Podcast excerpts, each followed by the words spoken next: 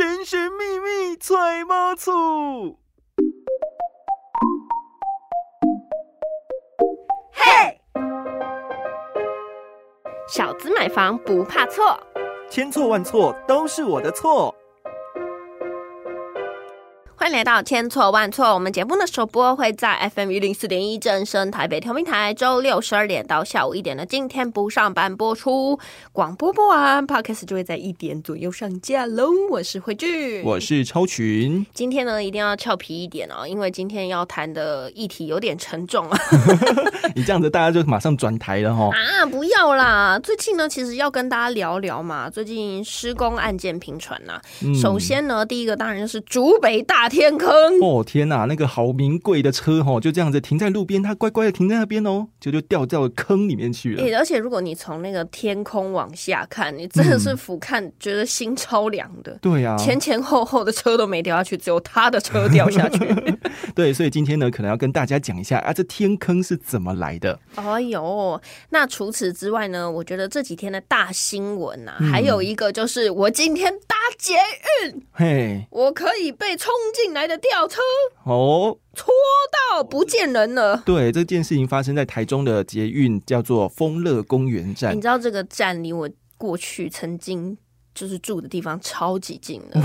我小时候就是在这个丰乐公园里面，就是乱乱蛇爬爬照骑脚踏车干嘛干嘛的。哎，我就突然觉得好熟悉的地方。怎么恐怖的事情离自己这么的近？这样对呀，而且其实大家也真的没有思考过啦，就是说。我今天搭捷运呢，然后呢，突然有东西冲进来，然后我就不见了。对，What？是，所以这件事情有造成到有人不幸丧生，还有多名乘客受伤，所以现场的状况是蛮骇人的。对，然后呢，这个大家。如果有看新闻啦，就会发现它是一个吊臂整只的穿插进去的这个捷运的车厢啊。那至于就是说呢，这个工伤最后的一个呃理赔或者是怎么样的状态，到底是怎么发生的？其实这几天的新闻大家都看到很多了。那主要呢，我们今天来跟大家聊聊哦。首先当然就是这个天坑啊，到底是意象还是人祸？还有呢，第二个主题就是大家很好奇嘛，因为一个吊臂冲进来，嗯，为什么会有吊臂？吊臂又是什么？就是它是做。什么用的？然后它怎么会在那个捷运那边出现呢？没错，好，那我们就先从第一个开始吧。第一个就是天坑怎么来的？好，简单来讲，这个天坑哦，就是我们地面突然塌陷所生成的一个大坑洞。对，好，就是因为下面的地基被掏空了，哦，所以才会出现这个天坑。但其实发生天坑的关键呢，就是跟沙质土层还有水很有关系。嗯，大家因为都知道嘛，其实。我们房子盖在哪里？就盖在地上啊。那地上呢？其实我们在做的时候都会打地基嘛。嗯。地基到底这个土硬不硬？它的水土的组成是什么样子的？其实都会影响到整个地质，或者是你要用地基的这个结构啊，或者是要用什么样子的材质，嗯，来盖。所以其实地基啊，有时候我们常常就会跟大家讲你要把那个地基土壤的图拿出来看，才知道这个建安能不能买。对，而且呢，其实在施工的过程中也很重要。因为你开始挖之后呢，其实对于地表上面，不管是震动啊，还是那个，都是有结构上面的破坏。没错，其实大家也可以思考一下，就是，呃，过去曾经发生过一个新闻嘛。哎，咱们台北某一条路的里面呢，地底下现在是埋了一个一亿多的土鸡。那周遭那个时候发生的时候，其实就会有考量到说，会不会因为这样子的一个洞，嗯，造成了周边的房子可能会有坍塌的危险。对，所以呢，大家就会知道啊，天坑这件事情其实对于建物来说都是非常非常危险的哦。嗯，所以其实呢，我们现在要讲到一个重点，就是那个沙子为什么会走了呢？为什么会？离开那个地方呢，啊，而形成一个坑出现。而且恐怖的是，这是已经这个建安附近已经发生第五起了。哇，天哪！就是一件事情发生那么多次，到底一条路要有几个洞？好，那我们刚刚有讲到说，就是沙子土层被水带走，那带走之后，再加上各种原因，所以我们就要去探讨说，呃，到底是哪来的水？各种原因到底是哪些原因？对，然后水到底从哪里来，可以把这些沙都带走？那第一个呢，可能就是因为地下的管线或者是箱涵破损。嗯，那箱涵其实就是我们的各种管线把它聚集在一起的地方。哦，对，那它如果破损的话呢，那那个水搞不好就会流出来，因为有些它就在地下一直冲，一直冲，一直冲，就把水泥沙都带走了。对。有些是污水管嘛，哈，所以它把原本的泥沙都带走，路基被掏空，当然就会出现天坑。哦，对，然后第二个呢，是我们在盖房子的时候一定要做一些挡土设施，这样你才不会这个整个垮了嘛。不然你你盖这一栋的时候，隔壁已经倒了。就像我们之前看到那个什么大巨蛋啊，它不是说跟那个诶南港，就是那板南线只有隔十五公分，嗯，所以说如果那个。大巨蛋那时候如果不盖的话，有可能就是什么会压迫到捷运路线啊，叭叭叭之类的。哦，原来是这样。那我们这个挡土设施叫连续壁，如果说它的表面破损，然后也是导致那个基地之外的地下水把沙土也得带走，或者是把它冲入基地里面的话，也是有可能造成基地被掏空哦。哦，哎，这样子很恐怖哎。哎，所以那个在施工的品质一定很重要，就是你不可以让它有破损，否则那个随便的水这样流进来的话，就会把沙土沙子给带走。再来就是其实大家都知道吗？现在的建案一定会有一个 basement 地下室嘛？对。那工地如果在开挖地下室的时候，也要去确保说这个基地内是干燥的，而且比较方便施工的。因为呢，如果说可能有抽地下水的这个情况啊，你可能在基地外的沙土就会跟着地下水一起被冲走，路基又掏空了。是没错。但其实呢，有一个粉砖，它叫生活中的结构工程，里面呢都是蛮专业的一些什么土木技师啊，或者结构。的这些技师在里面，他们就说，其实以现在的工程技术来说，不管是哪一种结构形式，或者是任何土层啊，对，只要事先经过专业的技师去设计跟检核的话。一般状况都可以被克服哦，但什么样子的状况，哎，没有办法克服，还甚至发生了呢？那就是因为有些人想要贪小便宜，省一时的那个什么时间呐，或者是觉得啊没有关系啦，哈，这种心态的关系，就会导致这种巨大损失，甚至人员的伤亡。哦，所以其实很多人祸都是可以避免的啦。对，没错，所以这是竹北的建案哈，光它这个建案附近就造成五次的地基掏空，就恐怖的呢，那个频率。还蛮高的。呵啊，下一个就恐怖哎。好，下一个更恐怖的，它叫塔吊。嗯，对，就是说什么叫塔吊呢？其实我们一般哈，如果看到工地施工的时候，不是都会有一些吊车吗？对，吊车可以吊东西上去，但是吊车最多只能吊到十楼。哎，现在其实很少竟然只盖到十楼了对？没错，所以如果超过十楼的话，就会用到这个塔吊。嗯，那很多人都会发现说，有一些建案的头顶上都有一个十字架。我不知道你有没有注意到，就是有在头上有一点很像钉钉那样十字架的感觉。这我倒是比较少看到，但是我就是常可以看到那个。呃，楼顶上面有一个吊车，嗯嗯，常常啊，大家其实也常常发文在问说，请问他怎么上去的？对，那个东西其实就叫做塔式起重机，就是我们今天的主角，叫做塔吊。那这个东西呢，就是它有中间很多很多的标准节，就是一节一节的这样架上去嘛。对，所以首先呢，它是要先在地面上完成一个地基，嗯就是做一个基座，然后再把那个标准节一节一节的这样。弄上去，嗯，那等到呢一个高度之后，没有办法再往上了嘛，对。不对？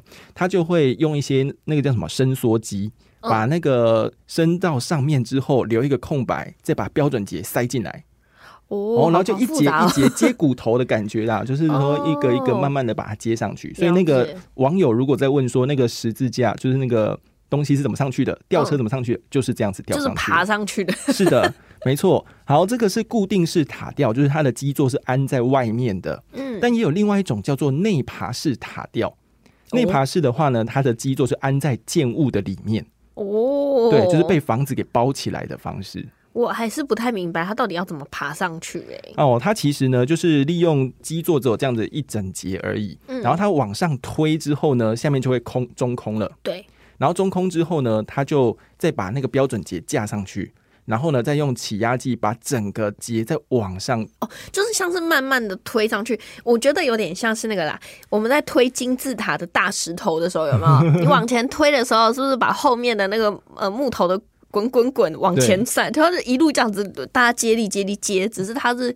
呃，金字塔是往前走，它是往上走，对，它是往上。哦所以那种内爬式塔吊，就是把它基座安在房子里面的这种呢，比较容易拿来盖超高大楼，就摩天大楼。对，像什么杜拜塔啊，或者是一零一啊这种比较高的，就用内爬式的。它就是沿着轨道把自己慢慢顶顶顶顶顶顶顶顶上去，所以这种就没有爬升高度的限制，对不对？对，它就是可以想要怎么盖怎么高就可以。像这次我们说台中的这个捷运附近的这个建案啊，它盖到了三十一还三十二楼哦，那就一定要用到这种内爬式的塔吊，才有办法把东西要这样吊上去。我想大家除了好奇怎么上去之外，也好奇怎么下来。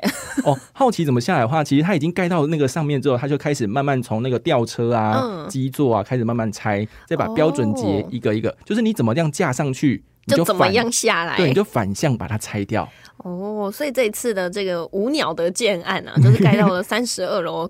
该掉的都上去了，嗯，现在在拆的时候呢，它的吊臂掉下来了。对，就而且是从那三十几楼这样掉下来，重力加速度，你就可以想象那个力道有多大。我觉得超恐怖的。我觉得这个事件的背后，其实也是大家都会在讨论啦，就是现在建商嘛，大家盖房子其实有很多的一些公安呐，嗯，那所以我们在如果你要房子不掉价，你当然是要好好的选择你的建商的风评啦。嗯建商的风评怎么去找呢？其实相信。大家现在，哎。手机键盘打开，直接搜寻，很多都有 很多很多的资料啦。那目前呢，这些的案件其实都已经开罚，而且勒令停工了。所以呢，就是带一些相关的单位去厘清这些真相哦。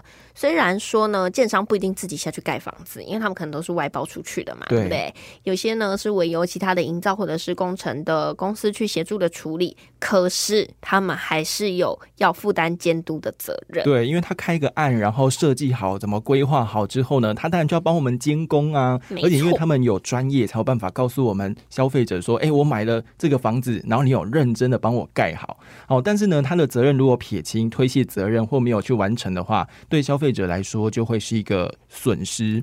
当然哦，就是那个什么神仙打鼓有时错嘛，有时候我们还是会有一点差错。那偶一为之，当然就是能解决好就好。但如果说那个建商是常常这样，比如说。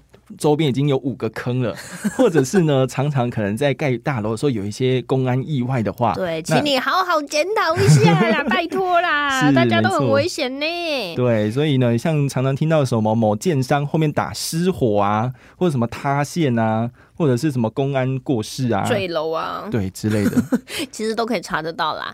好啦，我们今天呢，简单跟大家分享一些嗯关于物件啊、建案的一些实事啦。其实相信大家也最近都听到蛮多，其实觉得有点悲伤的消息。嗯，但我们也是透过节目，希望大家好好盖房子，好好买房子，慎选你的房子。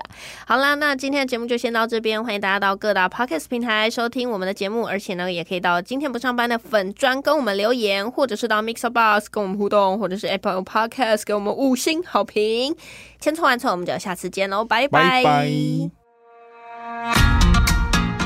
为了推广传统艺术，并且展现台湾北馆艺术的活力，国立传统艺术中心特别规划在宜兰传艺园区办理北馆潮一百一十二年北馆艺术大会演。今年的活动呢，从五月二十七号开跑，两周活动邀请了全台北中南共十七组的北馆艺术乐团汇聚在宜兰交流演出，也和民众一起分享北馆艺术的热情活力与多样的风貌。五月二十七号跟二十八号呢，星期六日是彩街汇演，在传艺园区 Bill 点爱广场有子弟排场汇演，广孝堂呢则有情境演出专场。活动复刻北馆绕境的热闹气氛，在园区里盛大彩街，子弟们会接着轮番登台排场演唱。这次也特别安排北馆音乐的曲牌、弦谱、戏曲、幼曲四种音乐类型节目，民众可以来到现场欣赏关于台湾各地不同的风格北馆韵味，还可以体验到北馆音乐的丰富面貌哦。六月三号、六月四号的这个周末呢，为北管戏曲的演出，由庆美元乱弹剧团演出福禄系统的《秦琼破五关》，这是乱弹戏中颇负盛名的武戏。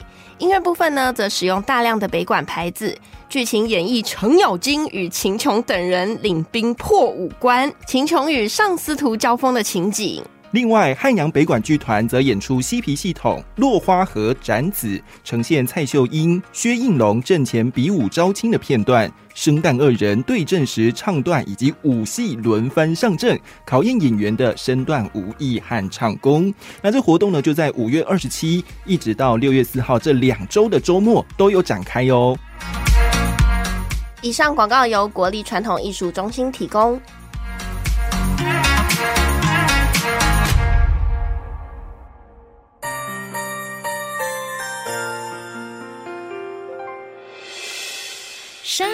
时候有我陪伴你，欢笑的时候与你同行，关心你的点点滴滴。